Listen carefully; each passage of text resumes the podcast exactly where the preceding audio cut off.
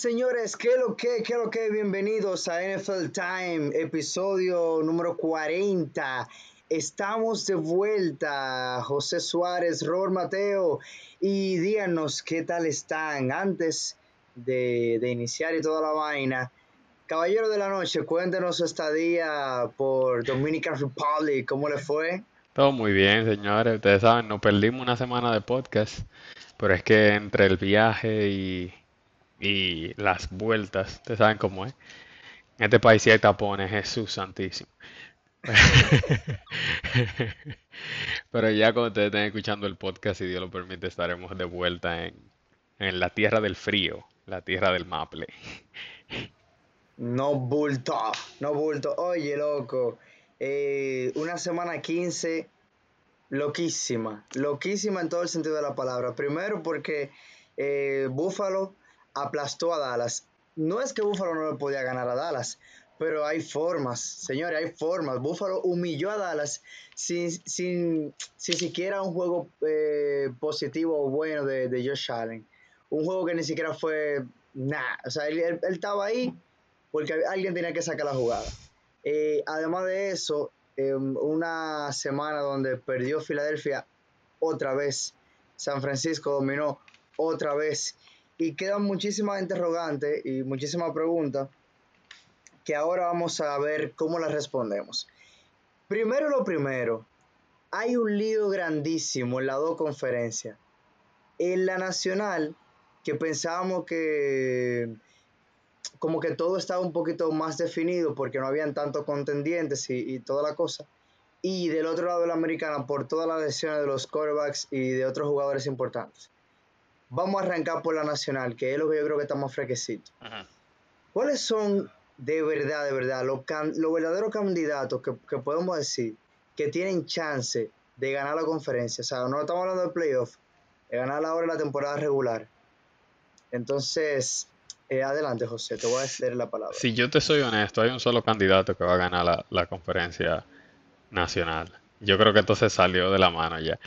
O sea, son tres lo que se supone que son los contendientes. Tenemos a Philly, Dallas y, los, los 49ers.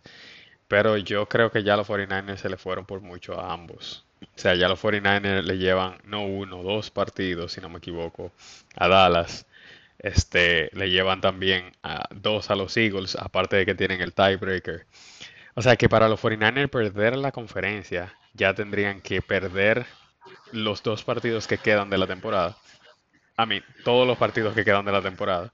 Y. ¿Son dos o son tres? Quedan tres, tres. Tres, tres, le, quedan tres. Ajá, queda el, de, el de Navidad, el del Año Nuevo y el del 7, 8 de enero, por ahí. 6, 7 de enero.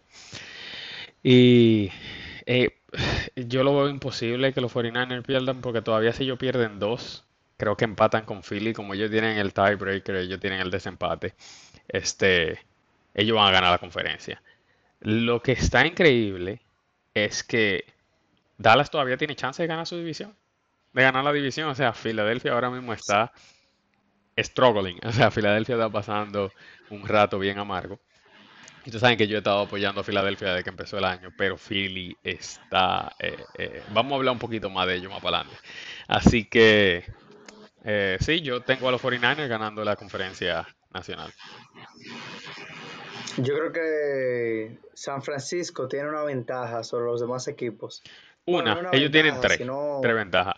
Una se llama se llama Christian McCaffrey, la segunda se llama Divo Samuel y la tercera se llama Kyle Shanahan. O sea, ellos tienen tres, tres ventajas sobre el resto de la conferencia. Sí, entonces, mira, San Francisco tiene algo que que no, o sea, no es ni culpa de ellos ni culpa del rival. Es que San Francisco, acercándose la, la, mitad de temporada, tuvo los problemas que está teniendo Filadelfia ahora. Y fue principalmente por lesión. Luego de la lesión de McCaffrey, de Samuel y de Trent Williams, que se lesionaron los tres la misma semana, em, a pesar de que dos de los tres jugaron en los siguientes partidos, pero no estaban al 100%, San Francisco se metió en una rachita mala. Ahí fue que perdieron los tres juegos y Brock Purdy jugó malísimo y toda la cosa, pero, o sea, les tocó el mal momento desde el año pasado les tocó ahora, o sea, eh, eh, a mitad de temporada. ¿Qué pasa? Que cuando tú te estás acercando al final de la temporada, donde ya se hicieron todos los ajustes, donde todo el mundo sabe que nadie llega al 100% sano, todo el mundo tiene algún dolor, una molestia, se pone más complicada la cosa. De tú entonces empezar a jugar bien, que quedando una semana para los playoffs. o sea, perder el ritmo a esta altura de la temporada es complicadísimo. Y más cuando tú tienes a todo el mundo sano, como el caso de Filadelfia. Por eso que Filadelfia está tan incómodo y que Jalen Hurts en la conferencia post-juego se ha visto así. O sea, él se ha visto incómodo. Él se ha visto incómodo con él, con el equipo, con el staff, con todo el mundazo. Eh, incluso ha hecho declaraciones que son un poquito raras, escucharla de él, de que, de que él siente que no todo el mundo está como en la misma página, que no todo el mundo se está entregando igual. Y o sea, son cosas normales en realidad, de, cuando un equipo pierde, eso, eso pasa. Siempre hay ese tipo de comentarios. Pero San Francisco tiene esa ventaja de que ya, o sea, toda la turbulencia que pudo, que pudo haber pasado un equipo en la temporada, ya los 49ers la vivieron y la vivieron bien en la etapa U tranquila porque ahora tienen un calendario complicado. Ellos cierran con un juego contra Baltimore y no va a ser fácil un juego contra Baltimore. No, ese no es el último. tú que ese juego no valga. Ese es el ¿Eh? último. Yo pensé que ese era el de, el de ahora. Ah. Es el, es el, o sea, de los últimos, eh, que tiene juego contra Baltimore, de los últimos tres. Entonces, si tú te fijas, ellos pierdan ese juego o lo ganen prácticamente no le, o sea, no le mueven mucho porque ya son campeones de división. Y, yo creo que su número mágico para ganar la conferencia tiene que ser 1.5. O sea, que ellos ganen uno y que el rival pierda, uno de sus dos rivales pierda otro juego y ya, San Francisco tiene el desempate contra los dos. O sea que ellos, ellos están a ley de ganar la conferencia, pero como quiera va a ser. Supiera que las cosas se complican en el segundo lugar. Disculpa que te interrumpa, pero las cosas se complican mucho en el segundo lugar. Sí, sí. Y siendo el primero ya está decidido, pero el segundo es que está la pelea. Pero tú sabes que también en el segundo lugar, eh, Detroit tiene una ventaja para ese segundo lugar.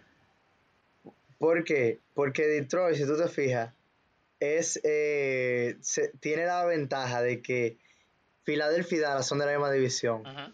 Y como ellos son rivales divisionales, cualquiera de los dos que quede segundo, aunque tenga mejor récord que Detroit, queda en tercero. Se va, se va para el último lugar. El eh, eh, quinto lugar. Sale de, los primeros cuatro. Se va al quinto lugar, que es el primer comodín. Entonces, eh, Detroit se tiene que estar riendo con la última bola de atrás, porque ellos dicen, ok, nosotros necesitamos, obviamente, seguir ganando y que Dallas se tropiece otro juego más.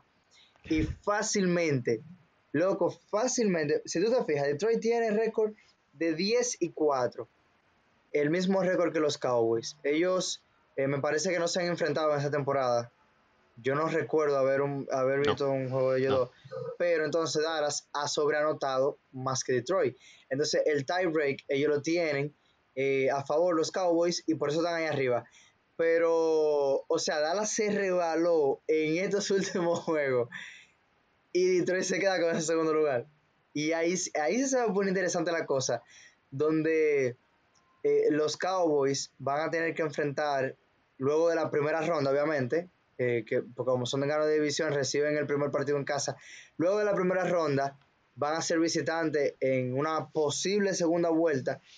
Y si acaso se le da de pasar a una final de conferencia, si acaso se le da, tendrían que enfrentarse también fuera de Dallas, a menos que pase algo sumamente raro y que uno de esos que están arriba de ellos o que queden arriba de ellos se lo elimine a un equipo menor.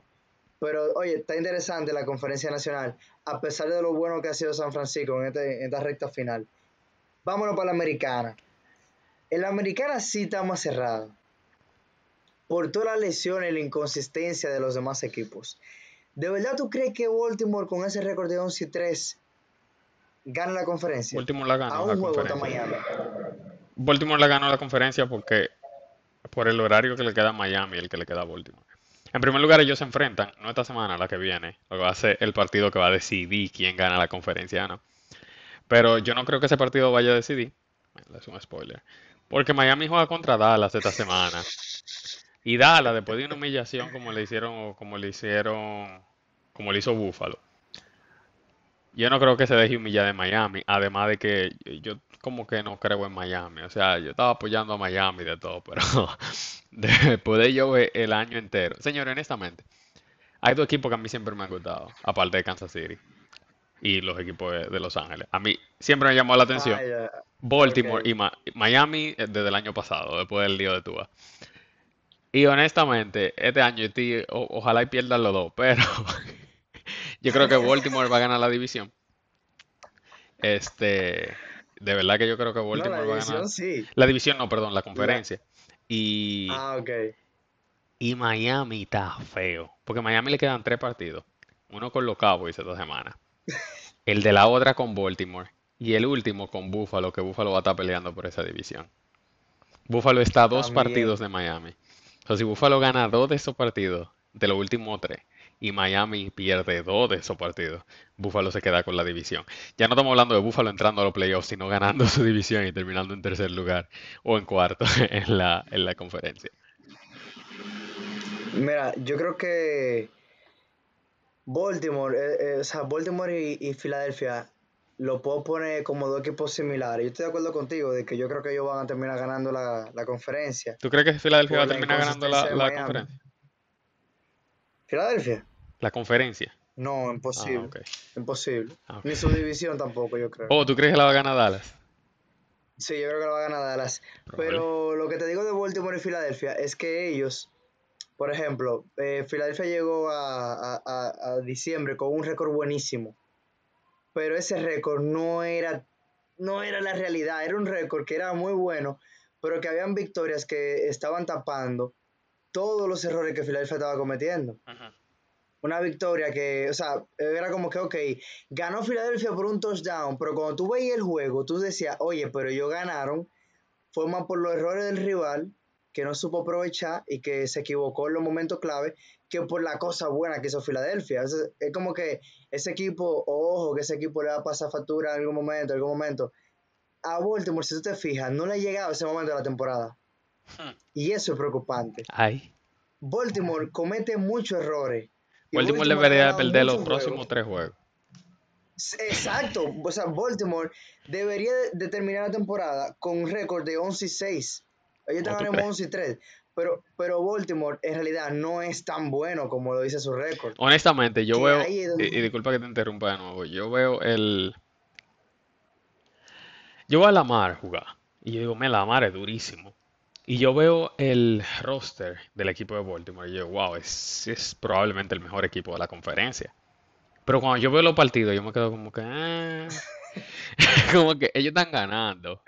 O sea, tú no puedes decir nada, no puedes venir a criticarlo, porque ellos están ganando. Pero tú ves los partidos y te quedas como que, mm. Yo vi ese partido de Jacksonville. Y yo como que Trevor Lawrence con todo ese fumble le regaló el juego. Realmente no fue de que, que yo teniendo un fumble y dándole la pelota en la yarda 40, en la yarda 50. I mean, esos son como que, ok. Ellos están ganando, so- y tú le tienes que dar la defensa, porque la defensa también ha provocado muchos de los errores. Pero yo no, yo no sé si creen en Baltimore todavía. O sea, y es muy probable, yo siento que ellos van a ganar la conferencia, yo. porque ellos van a ganarle, probablemente le van a ganar a Miami cuando jueguen contra Miami. Y muy probable que el último partido, creo que le toca contra Pittsburgh o contra Cincinnati. Déjame, dame un segundito, déjame chequear eso. No recuerdo si, si su último juego es Es divisional, eh, yo lo que no, yo divisional. lo que no recuerdo contra quién es. Los últimos calendarios la liga lo ha hecho así, que son partidos de división. Eh, bueno, yo te... Contra los Steelers es, contra los Steelers. Ah, el- el 7 de bueno, la enero. tienen fácil. Exacto, entonces yo siento que ellos van a ganar, le van a ganar a los Steelers y le van a ganar a Miami y van a ganar la división y van a terminar probablemente 15 y, y 4. Perdón, eh, 14 y 4. 14 y 4, ¿cuántos juegos son? Espérate. Eh, Ellos tienen 11 y 3 ahora mismo. Ellos van a ganar Ajá. 2 y van a, van a terminar 13 y 4, perdón. Ese, ese es el récord. Pero bueno, el, el juego clave entre, o sea, para saber quién de verdad va a ganar la conferencia, la nacional, el de Miami, el de Miami-Baltimore. Porque si Baltimore pierde y ellos se empatan en el récord, que es lo que, lo que va a suceder si Miami gana, Miami entonces tiene el desempate. Sí, pero el problema es que yo creo que Miami pierde esta semana.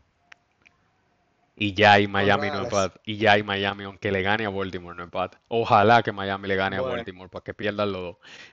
Ah, no, Miami tiene, Miami tiene una opción. O sea, si Miami pierde esta semana, procurar que los Ravens pierdan contra San Francisco y oh, después ganarle a los Exacto. sí. Y si ellos pierden contra San Francisco y, Miami también pierde y después en esa semana empatan los dos, Kansas puede ganar la conferencia todavía. ¡Bárbaro! no lo vi venir. no sé por qué no lo vi venir. Dios. yo aquí imaginando, yo no dormí anoche pensando cómo era que íbamos a ganar la conferencia. No, no, no, no, no, pero, pero si tú te fijas, si tú te fijas, si tú te fijas. Si tú agarras eh, los partidos que han ganado, o sea, si tú agarras los partidos que ha ganado Miami y se lo pone a Nueva Inglaterra, nosotros ganamos la conferencia también y llegamos al Super Bowl. Ey, pero que estoy diciendo es real y posible. Ahorita pasa, ah, no. ¿Que ¿Quién lo esperaría? Bueno, en realidad, si nosotros vimos que el equipo de Indianapolis perdió un juego contra Jacksonville para pasar a playoff o quedarse fuera y lo perdieron, Jacksonville en ese momento ni siquiera tenía Trevor Lawrence y era el peor equipo de la liga. Y lo perdieron, pero lo perdieron por mucho. Una paliza ese juego. Podemos esperar cualquier vaina en la y, y los Dolphins que, le ganaron a los Chargers nada más para dejarlo afuera porque ellos estaban descalificados ya en el 2021. Ah, ah, sí. Sí, sí, sí. Y también el juego que, los Dolphins le ganaron en el último juego a, a, los Patriotas de Nueva Inglaterra y con esa derrota en el 19, Nueva Inglaterra no, lo, no ganó la conferencia y se fueron en primera ronda contra Tennessee de playoff y Tom Brady dijo, ¿tú sabes qué? Hablamos. Yo no vuelvo para acá. Hablamos, no fuimos. Eh, se ve mucho, de hecho todavía el año pasado vimos como Detroit dejó a Green Bay afuera. Y Detroit ya estaba descalificado. También eso se ve casi todos los años. Eso se ve casi todos los años. Detroit, dijo, oye, yo no voy a entrar, pero tú tampoco, mío. Y, oye, son, son juegos importantísimos eso. Eh, Mekina, Jacksonville me, me, me, decepcionó un poquito esta temporada. Este. Perdiendo un par de juegos que debieron de haber ganado. Lo problema de, Yo siento que, por ejemplo, Trevor Lawrence, que es un quarterback que realmente yo le tenía, le tengo todavía, le tengo fe. Eh, él tiene problemas con los fumbles. Y ya no un relajo. O sea, al inicio yo le daba chance, como que ah, él la deja caer o lo que sea. O este tú sabes, o sea, fumble le pasan a todo el mundo, pero ya lo de él no es normal, o sea, en todos los partidos el pana deja caer la pelota, me tienes alto, ya me tienes altísimo, pero si te soy honesto, yo lo tenía a ellos para ganar la conferencia y con el horario que ellos tenían era sumamente posible, pero entre fumbles y lesiones, aparte de que yo siento que la ofensiva de los, Jacks, de los Jaguars arrancó por tres semanas y volvió para atrás, eh, como que... Yo, siento que ese, ese más o menos es el problema, porque la defensa de ellos a mí me gusta. y ha sido una defensa, constante toda la temporada, ha sido, ha sido muy buena. Pero el problema es que yo siento que ellos estaban ganando, ellos estaban ganando atento a la defensa y al juego terrestre por bastantes partidos y luego como que, oh, arrancó. Riley estaba metiendo, metió como 100 yardas, estaba dando un saco de puntos como por tres partidos. Y pasan esos tres partidos, ganaron Trevor Lawrence tenía en tres partidos más de ocho touchdowns. Tú dijiste, ok, ahora este es el equipo que yo cogí para ganar la conferencia. Este equipo se ve bien. Esto era lo que yo pensaba que ellos me iban a dar este año. Pero entonces, como que después de esos tres partidos, lo mismo, para abajo. Como que no conectan. Sí. Entonces. Yo, yo veo mucho eso. O sea, yo se la, se la pongo ahí. Por ejemplo, Travis Etienne, Calvin Riley. Eso qué pasa. Eh, ¿Cuál es el otro receptor que Christian Kirk. Christian Kirk. El, el Tyren, que buenísimo. Eh, Ingram. Ingram, loco. es un equipazo. es un equipazo. Es un equipazo. Oíste, ellos han sido el problema. Porque si tú te fijas, cuando esos jugadores están en sintonía, que se desmarcan, que logran correr la ruta bien y toda la cosa, el equipo, men, es un equipo peligroso ese de Jacksonville. Yo no me lo quisiera enfrentar en playoff, aún así. Porque fácilmente solo esos tres logos que mencionamos se prenden en playoff. Ya lo sabes. Y, entonces. Le hacen un lío cualquiera. Tu quarterback. Exacto. Y que tu quarterback, tú tienes. O sea, obviamente va a depender mucho. Mira el caso de Kansas City. Que por más que Mahomes haga todo lo que haga, si, el, si a quien él le tire el balón no lo atrapa, no hay forma, loco. No hay forma de que, de que el equipo meta puntos y de que el equipo gane y juegue bien. Entonces, pasa mucho con, con Jacksonville y yo creo que esas son de las cosas que no se veía en college de Trevor Lawrence. En porque de los obviamente es, es increíble. diferente. Ujú. Es diferente. La NFL es, es más exigente. Bueno, mira el caso de, de Jalen Hurts, que el año pasado tuvo 8 fumbles en la temporada entera y este año tiene 17 y le quedan 3 juegos todavía. Y Josh Allen, que tenía 15 partidos consecutivos perdiendo el balón, aunque sea una vez. Ujú. 15. Y lo rompió este, de, este domingo contra Dallas. Sí, él estaba encojonado al final porque no, le rom- porque no rompió el récord, no tiró el 16. le, Este, le- sí. le dañaron la. Sí, pero tú sabes por qué él no tiró la intersección en este partido. Él. Porque él tiró como 10 Porque pases, él completó tiró. 7 pases, ¿no? Sí, él tiró 15, completó 7. Ajá. Tuvo un juego malo realmente, 90 y pero los Cowboys se volvieron un disparate. O sea, tú sabes, hicieron Cowboys. No, Cowboys, hay un dicho que lo dice así en inglés, ni lo voy a traducir. Dice, Cowboys will do Cowboys things. O sea, los Cowboys van a hacer vaina de Cowboys. En el momento que tú menos te lo, espa- te lo esperas, ellos van a venir pa y van a hacer su cowboyzada. Eso es, eso es normal ya. como dijo una vez hace un par de años cuando los Steelers eh, se enfrentaron a Cleveland en la primera ronda, que ganaron la división, por cierto, ese año. Chase Claypool dijo, The Browns is the Browns, eh, haciendo referencia de que ese equipo malo, aunque jueguen Ya bien, ellos son malos, van a buscar la forma de ellos, de ellos perder. Eh, Aunque en ese juego mataron a Pittsburgh, lo humillaron, pero, pero por lo menos el dicho lo entendimos. Entonces, lo que esta temporada ha sido un año de muchísimas lesiones. A diferencia de la temporada pasada, que las lesiones estaban en la defensa. Si- si- yo no sé si tú recuerdas. Todos los linieros ofensivos duros se lesionaron. Todos los safeties se lesionaron. Todos los cornerbacks se lesionaron. Era uno Eh, diario, uno diario. eh. En eh, todos los partidos. diario, que ahí fue donde. Donde vaina, eh, eh, Trevon Dix, como que, ¡buf! explotó. Porque, dime tú. Estaba todo el o mundo sea, lesionado. era, era como. Era él y un grupo de backups, como ahora con los quarterbacks. Ya, es la referencia. Entonces, este año son los quarterbacks. Pero, hay que decirlo, loco. Este año ha sido un año de, de quarterbacks backups. De suplentes con, con calidad, porque han, han estado demasiado tiempo en el terreno de juego y se han tenido que enfrentar a equipos demasiado buenos Loco, pero mira el backup de, y de Joe Burrow. que. Y juga- loco, pero ¿quién sabía quién era, Chamaquito está tipo? matando, loco. Chamaquito está, Pero está está- matando. Pero el equipo de, de- el equipo de Cincinnati está jugando mejor con él de que con Borro. Sí, Burrow estaba, tú sabes, todo abollado desde el, desde el camp. Pero si al él ser tan bueno, te da a entender a ti que realmente si ellos hubiesen sentado a Borro dos o tres semanas, con él fácilmente ganaban y se sanaba Borro. Y loco, ese equipo podía ganar el Super Bowl este año. Yeah, Ese equipo podía ganar el Super Bowl este año, gente- full, loco. Yo creo que esa gente se tiene que estar lamentando. Sí, ese equipo podía ganar el Super Bowl este año. O sea, este era el año para que Cincinnati ganara el Super Bowl. Yo estaba pensando eso ahorita, antes de, de iniciar el podcast, yo dije, o sea, en un caso hipotético que Joe Burrow estuviera disponible para playoff, o sea, no hay un, no hay un equipo mejor plantado que Cincinnati. Y si, si sea, lo heavy es que Cincinnati yo- fácilmente se mete a los playoffs. Ellos están ganando. No han perdido todavía. Ellos metieron Sí, incluso. al backup y están ganando toda la semana. Mira, Cincinnati tiene récord de 8 y 6. Cuando Joe Burrow se lesionó, Cincinnati estaba jugando por debajo de 500. Ellos- Y después que él tiene se el lesionó, ellos no han de 8 y perdido. 6. Oye, récord de 8 y 6.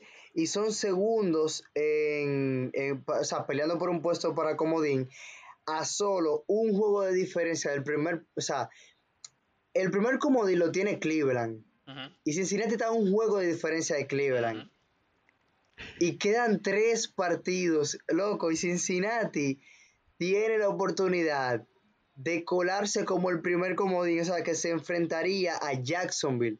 Eh, según el, el- sea, si termina todo como está ahora mismo, obviamente Cincinnati arriba de, de- de Cleveland, ellos se enfrentarían a Jackson, incluso, no nos vamos tan lejos, José. Ahora mismo, si tú te fijas en el playoff picture, lo voy a poner aquí. Los Bengals se enfrentarían a Kansas City, en Kansas City. Pero loco, ¿qué te dice que Cincinnati no le puede ganar a Kansas City? Ahora mismo que ellos no tienen a Joe Burrow.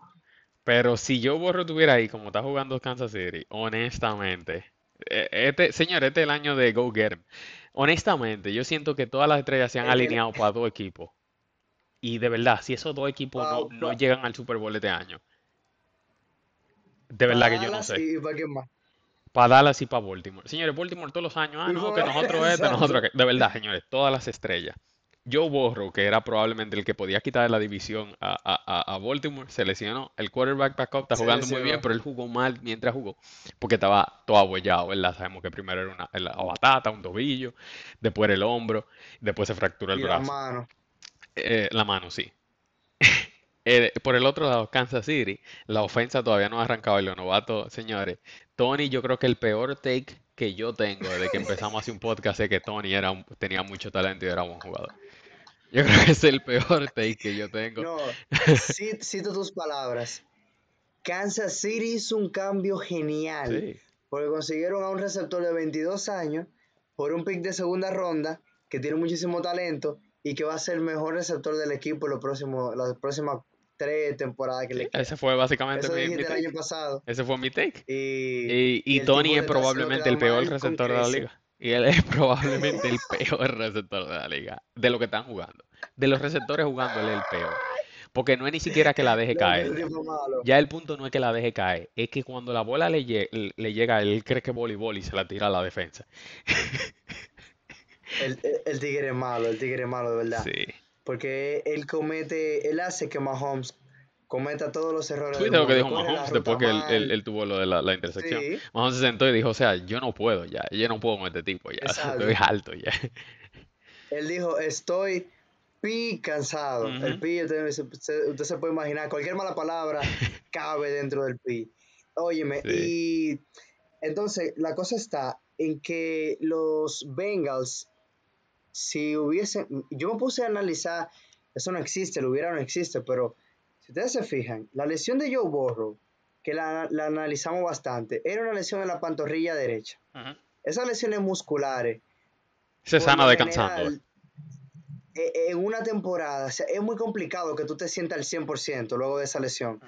Pero la única manera en la que tú puedes rendir y jugar bien es tú teniendo un tiempo prolongado de descanso. ¿Qué pasó? Joe Burrow se lesiona faltando dos semanas para iniciar la temporada y todo el mundo le dijo hasta llamar Chase, óyeme, No juegue. te necesitamos al 100%. Si tú necesitas un mes, siéntate un mes que nosotros vamos a buscar esos juegos por ti, no te preocupes. Cincinnati, yo creo que ahí fue donde cometió el error más grande, eh, la gerencia y el entrenador, de que no sentaron a Joe Burrow ni siquiera las primeras dos semanas. Yo creo que hasta con las primeras dos semanas, José, hubiese sido hasta un poquito más tranquilo, porque entonces tú tienes una línea ofensiva que no es buena. Y tú tienes un jugador que está lesionado. Es una bomba de tiempo. No, y no solamente eso, es que las otras lesiones, la gente dice, bueno, pero la lesión que sacó a Joe Burrow no fue la de la pantorrilla, so nada se hubiese arreglado con que él, con que a él lo hubiesen sentado y él se hubiese sanado de la pantorrilla. Pero en primer lugar, ellos perdieron aproximadamente 5 o 6 partidos porque Joe Burrow estaba jugando pésimo, porque estaba lesionado, estaba jugando lesionado.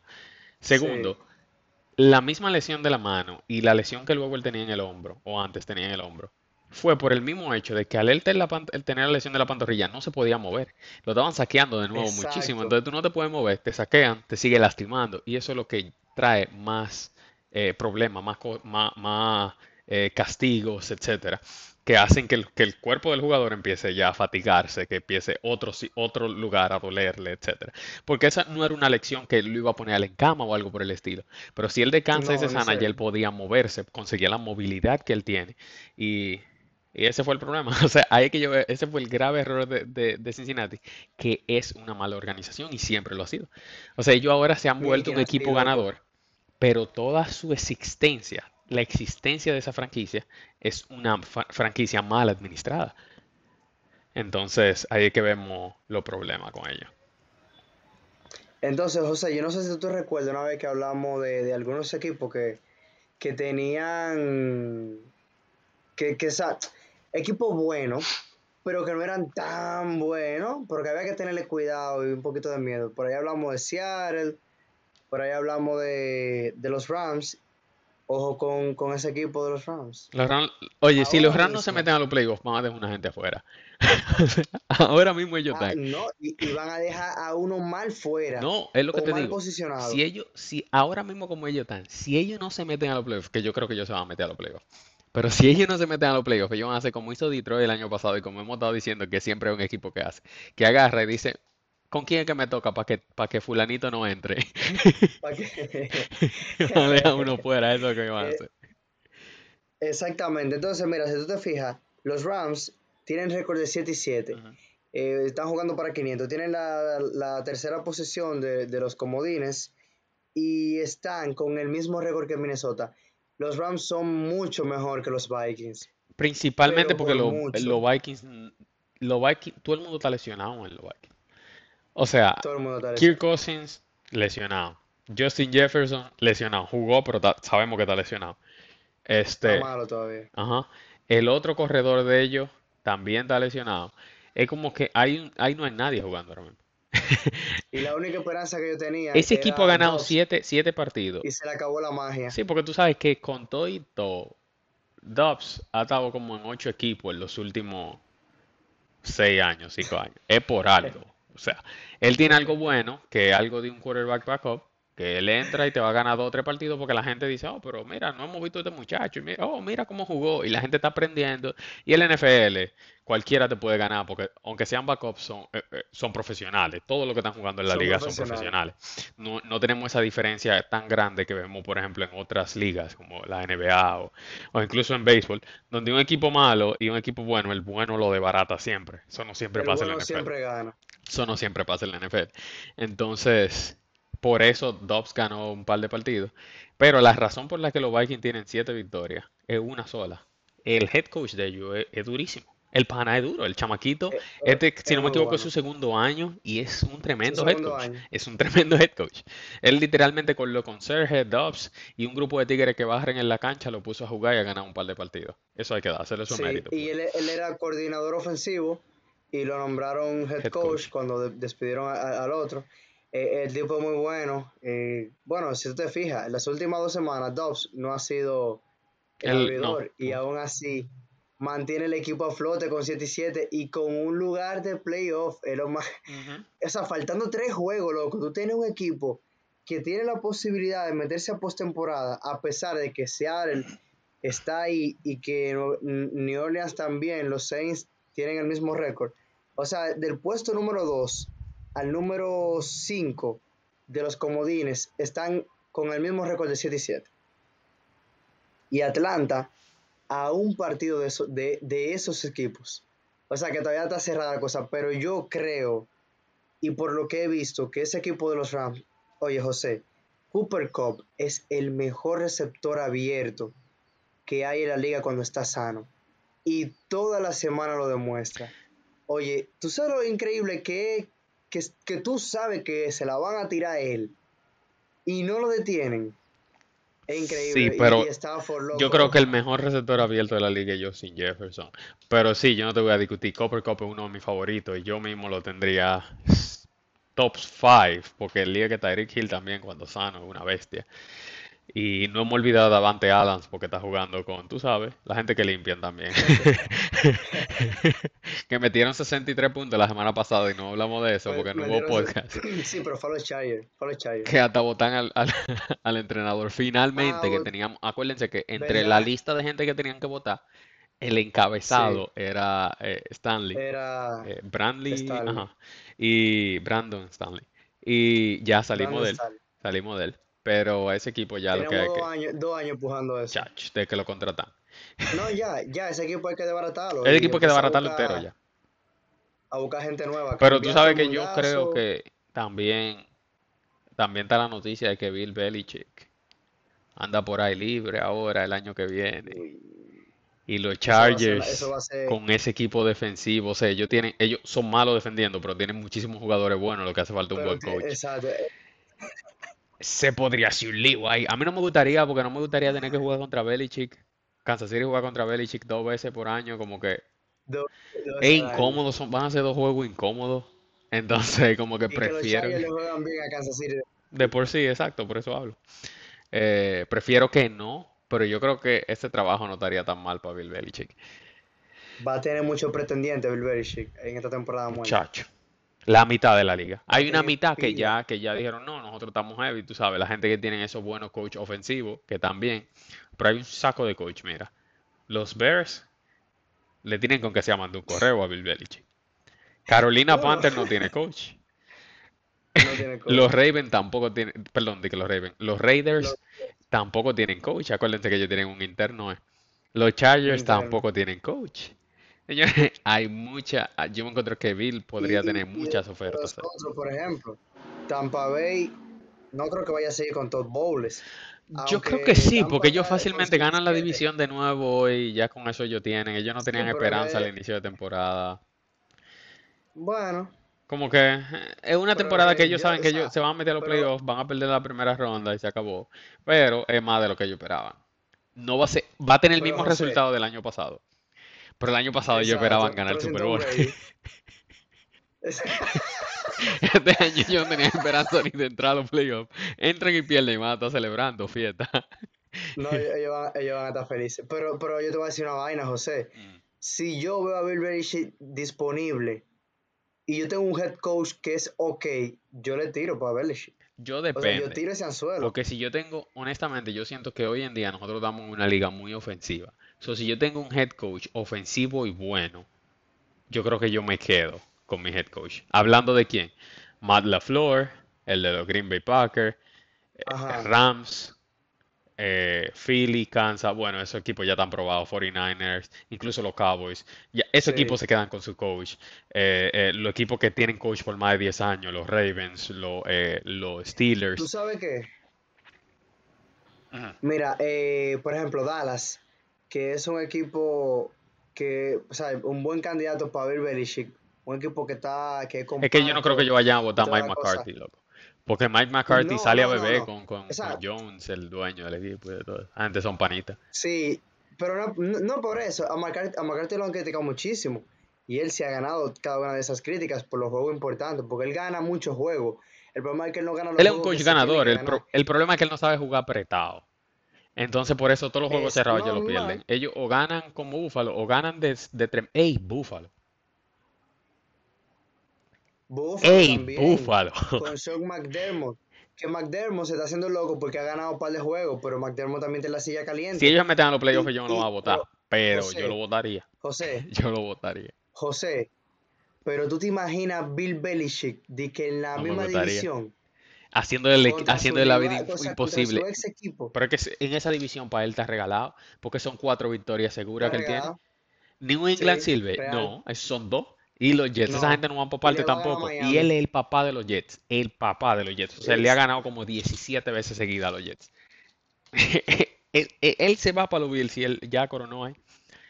Son cuatro Real. victorias seguras en el año. Y que, y que loco, Buffalo tiene un equipo defensivo como, como a él le gustan. sí. Un equipo agresivo y con pila de talento. Y no tiene que joder mucho con, la ofensiva. Dejársela a que Joe Chalan haga disparate. Ah, ah, Es verdad lo que le va a decir, A oye, ver, deja de botar la pelota. Nosotros, tú vas a correr la pelota 70 veces por partido y tú vas a tirarla 15 veces. Eso es lo que hay. yo, yo te voy a decir algo, Mete José. 15 que nosotros resolvemos. A mí, después que yo vi, después que yo vi la, la noticia, me, me dio, me dio cosita. A mí me dio vaina. Y yo, sí- yo era de lo que todo el como que está que- bueno ya, pero, Sí. pero da vaina porque no es un retiro. Y después que él llevó esa franquicia, nunca había ganado ser la franquicia más ganadora de la liga. Es como que Un poquito de No, sí, respeto, en verdad. da- sí, y por eso ellos no lo votaron en medio de la temporada. Por el respeto que ellos le tienen, ellos dijeron, yo cuando creo- se acabe la temporada ya partimos Full. camino. Pero sí, full. O sea, hubiese sido otro coach y tuviera fuera. no fuimos Uf, como Stanley. Dije Ah, que él llegó al aeropuerto y le Ah. dijeron, usted no trabaja aquí. ¿Con quién es que usted va a volar? Usted no puede montar ese jet ya". No, pero oye, oye, oye, que lo más, oye que lo más chistoso de eso. Que le dice, le, le preguntan en la conferencia de, del juego, En la de que- conferencia de prensa. de que le, le dicen de que, mira, ¿y tú crees que tú mañana seas el head coach del equipo? Y él le dijo, Oh, pero acá. hey, son, son fresco le dijo de que, Dije, bueno, hoy sí, yo no sé, yo no sé, mañana sí. sí. Y, después le volvieron como que le, hicieron una pregunta y le dijo, ¿sabes qué? Sí, porque todo el mundo pierde, todos los head coach pierden. Él dijo que ese, tipo de partido lo pierde todo el mundo en la liga. Y yo vi de 63 a un coach defensivo, porque te digo la verdad, tú agarras un coach bueno. Y con ese equipo que tiene, loco. Tú agarras un coach bueno, McVeigh, o qué sé yo, y le meten 50 puntos. Y tú dices, tú sabes, e, él es un coach de ofensa. Él es un coach de ofensa. So vamos a culpar al, al defensor, al, coordinador defensivo, que es el que, el que brega con la defensa. Pero loco, él es un coach defensivo. Fue en su lado que le metí en 63 puntos. No fue el coordinador, fue a él.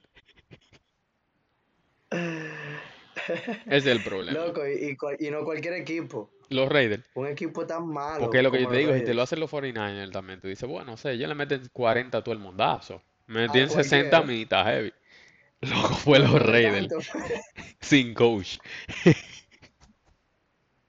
y sin, y sin quarter. Suplente, ¿eh? Y el Kina, loco, fuerte. Y sin corredor, porque Josh Jacob. Salió en la primera jugada del partido, ¿vale? No, y que él, él, esta temporada no vino a jugar. Esta temporada vino a cobrar los cuartos eso que le dieron, hermano. Porque no ha hecho nada en, este año completo. Aunque nadie ha hecho nada en ese equipo de los Raiders, en verdad. Mm. Pero. Eh, entonces. qué risa, loco. Nada, señores. Vámonos con eh, la parte más interesante de este podcast, donde la gente saca la cartera, donde la gente hace el dinero y más ahora llegando la fecha de la Navidad. Usted va a cobrar el doble con las predicciones del Caballero de la Noche, The Dark Knight. Adelante. Señores, eh, esta semana tenemos, ustedes saben, tres predicciones como siempre. Tenemos dos favoritos y un underdog. Y nos vamos con esas predicciones, que yo le, hice un spoiler, así que se la voy a dar primero. Y yo le hice el spoiler de, Dallas. Dallas juega contra Miami esta semana. José. Dígame. José. Dígame. Antes que tú sigas, oye, ¿qué lo que? Mándamela a mí. Para cuando tú la digas, tú estés en cámara. Ah, ok. Mándamela a mí. Y yo te la voy leyendo. Está bien, claro. Y a lo que el caballero de la noche va buscando eso, yo quiero hacer una mención especial dentro de todo lo que hemos visto para el equipo de nuestro querido Rainieri, que ha estado ausente esta temporada. Los Broncos. Eh, él tuvo una lesión de Aquiles y, hay que darle su mención porque los Broncos nos están desilusionando otra vez. Están con récord de 7 y 7. No, pero no desilusionando, ya han ganado mucho. Perdieron esta semana porque le tocó Detroit, muchachos, Detroit. Nos ilusionamos, nos ilusionamos y, y otra vez. ¿Me lo mandaste? Sí, está en el chat de aquí del Leo. Ok, perfectísimo. Entonces, vamos a ver en el chat. Perfecto, aquí lo tenemos. Nada más léeme los partidos y los favoritos. Así es. El primer encuentro, Seattle Seahawks contra los Tennessee Titans. Seattle arriba por dos puntos y medio. Y según el Caballero de la Noche, Seattle, cubre. Adelante. Así mismo como tú lo dijiste. Yo tengo Seattle, señores. Seattle se va a mantener en su momentum. Esta semana ellos ganaron sin Gino donde Locke tuvo un excelente partido, pero nosotros sabemos que Locke no es duro. O sea, eso fue un partido, tú sabes, que sacó a Seattle de un momento incómodo. Pero Pero ahora el favorito por 2.5 y yo lo tengo ganando por encima de un field goal. El segundo encuentro, ¿quiénes son los que juegan? No diga quién va a ganar. El segundo encuentro, los, Jacksonville Jaguars eh, visitan a los eh, Tampa Bay Buccaneers. Jacksonville, contra qué raro, favorito por 1.5. Señores, eso es, cuando, cada vez que, que ellos lo hacen así, yo le digo lo mismo. Ellos nada más me están diciendo, Jacksonville solamente tiene que ganar. Porque un favorito de un punto, de 1.5, solamente tiene que ganar. Coja Jacksonville, que el Tampa Bay no es tan bueno. Déjense de eso. Tampa Bay está en el momento, ellos han jugado regular toda la temporada, han tenido sus altibajas. Pero Jacksonville, después de tener ese partido tan malo contra Baltimore, Jacksonville se recupera y gana este partido de Tampa Bay. Tranquilo lo gana. Y que no le conviene perder a Jacksonville. No. Tranquilo, Jacksonville cubre. Y el último fue el spoiler que Y ya ese- me hicieron, que fue Dallas contra E- Miami. exacto. Contra Miami. Pero Miami, ojo con esto. A pesar de que Dallas se ha visto mejor que los, que los Dolphins en las últimas, ¿qué? 6, 7 semanas. Miami es favorito porque juega en casa por 1.5. Y no solamente que juegue en casa, sino que, señores, este es un deporte donde la gente fácilmente se hace prisionero del momento. Hace cuatro semanas nosotros decíamos que Buffalo no iba a entrar a los playoffs. Y ahora la gente tiene a verdad. Buffalo, si no me equivoco, está en el cuarto puesto, quinto de los favoritos para ganar el Super Bowl. Entonces, la gente es muy favorita, es muy prisionero del momento en este deporte. Y yo creo que al, al Dallas perder de manera tan fea en, en contra Buffalo, la gente está pensando que va a pasar lo mismo. Yo no lo creo. Yo creo que Dallas gana tranquilo. Probablemente Dallas le puede dar una paliza a, a- a- a Miami. Pero yo veo que ellos van a ganar un partido como mismo le ganó Filadelfia a Miami. Partido 27, 16, 17, algo así. Pero sí, Yo creo que ellos ganan por más de un touchdown, me parece que es- es- ese va a ser el juego de la semana. Y como ya comentamos, ese va a ser el juego que posiblemente vaya a definir el campeón de la conferencia. Baltimore va contra San Francisco sembrado, también. Eso va a ser un juegazo. Y Baltimore va contra San Francisco. Entonces, bueno, ese es el Super Bowl del 2012, por cierto. Eh, perdón, del 2013, la repetición del Super Bowl del 2013. Mané a buscar yo de flaco, él está jugando Bol- todavía. Bol- Ay, es verdad. Yo creo que de ese equipo de Baltimore, el único que queda en la liga, Es Joe y Flaco. Joe Flaco, y está señores, increíble, Joe Flaco tiene a- al equipo de Cleveland Ganando. en el primer puesto de comodín, Mm, ganando, sí. Y, ah, y lo firmaron por el resto de la temporada. Sí. Cleveland había hecho un movimiento malísimo de que de ponerlo Pero fue para cambiar el contrato. Fue para cambiar el contrato. Y fue- sí, pero, pero, fue- eh, pero loco, eso fue un movimiento peligroso porque duró 24 horas. Disponible para cualquier otro equipo que le quiera ofrecer un contrato, le- se lo pusiera sobre la mesa.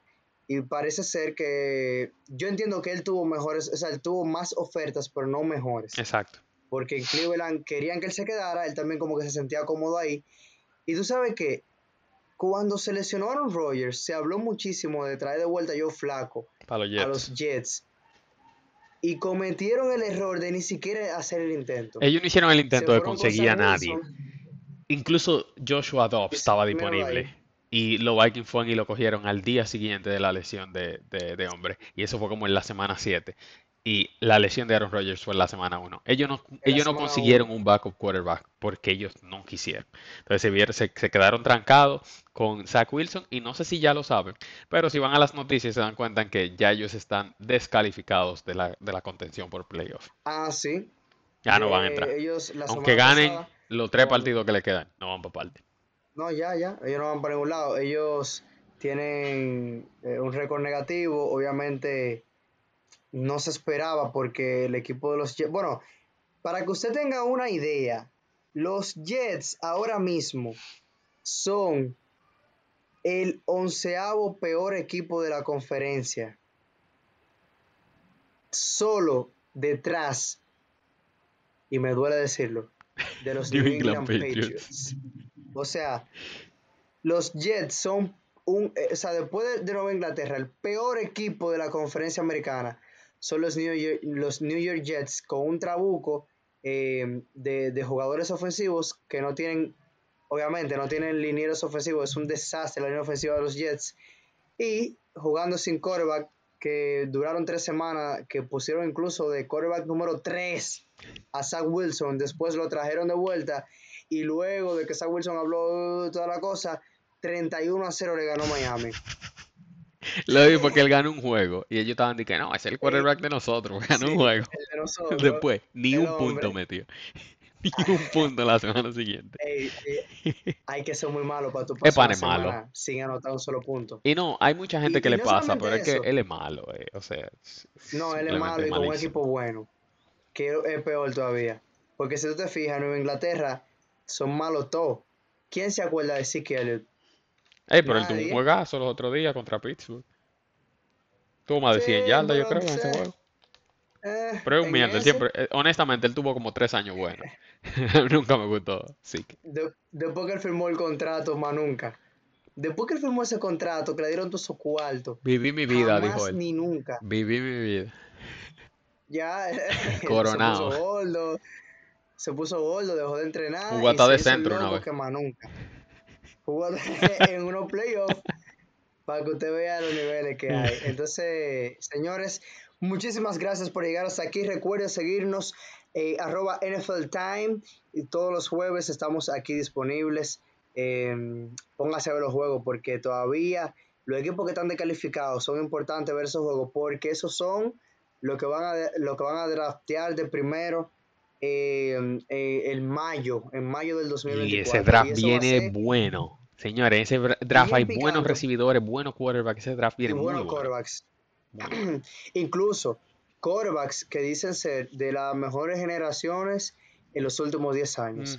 Y por lo que hemos visto, eh, güey, de verdad, van a ser... Sí. Parecen tener ser mucho talento. Recuérdense, esa yo no, yo no creo que, que el college es lo mismo que la NFL.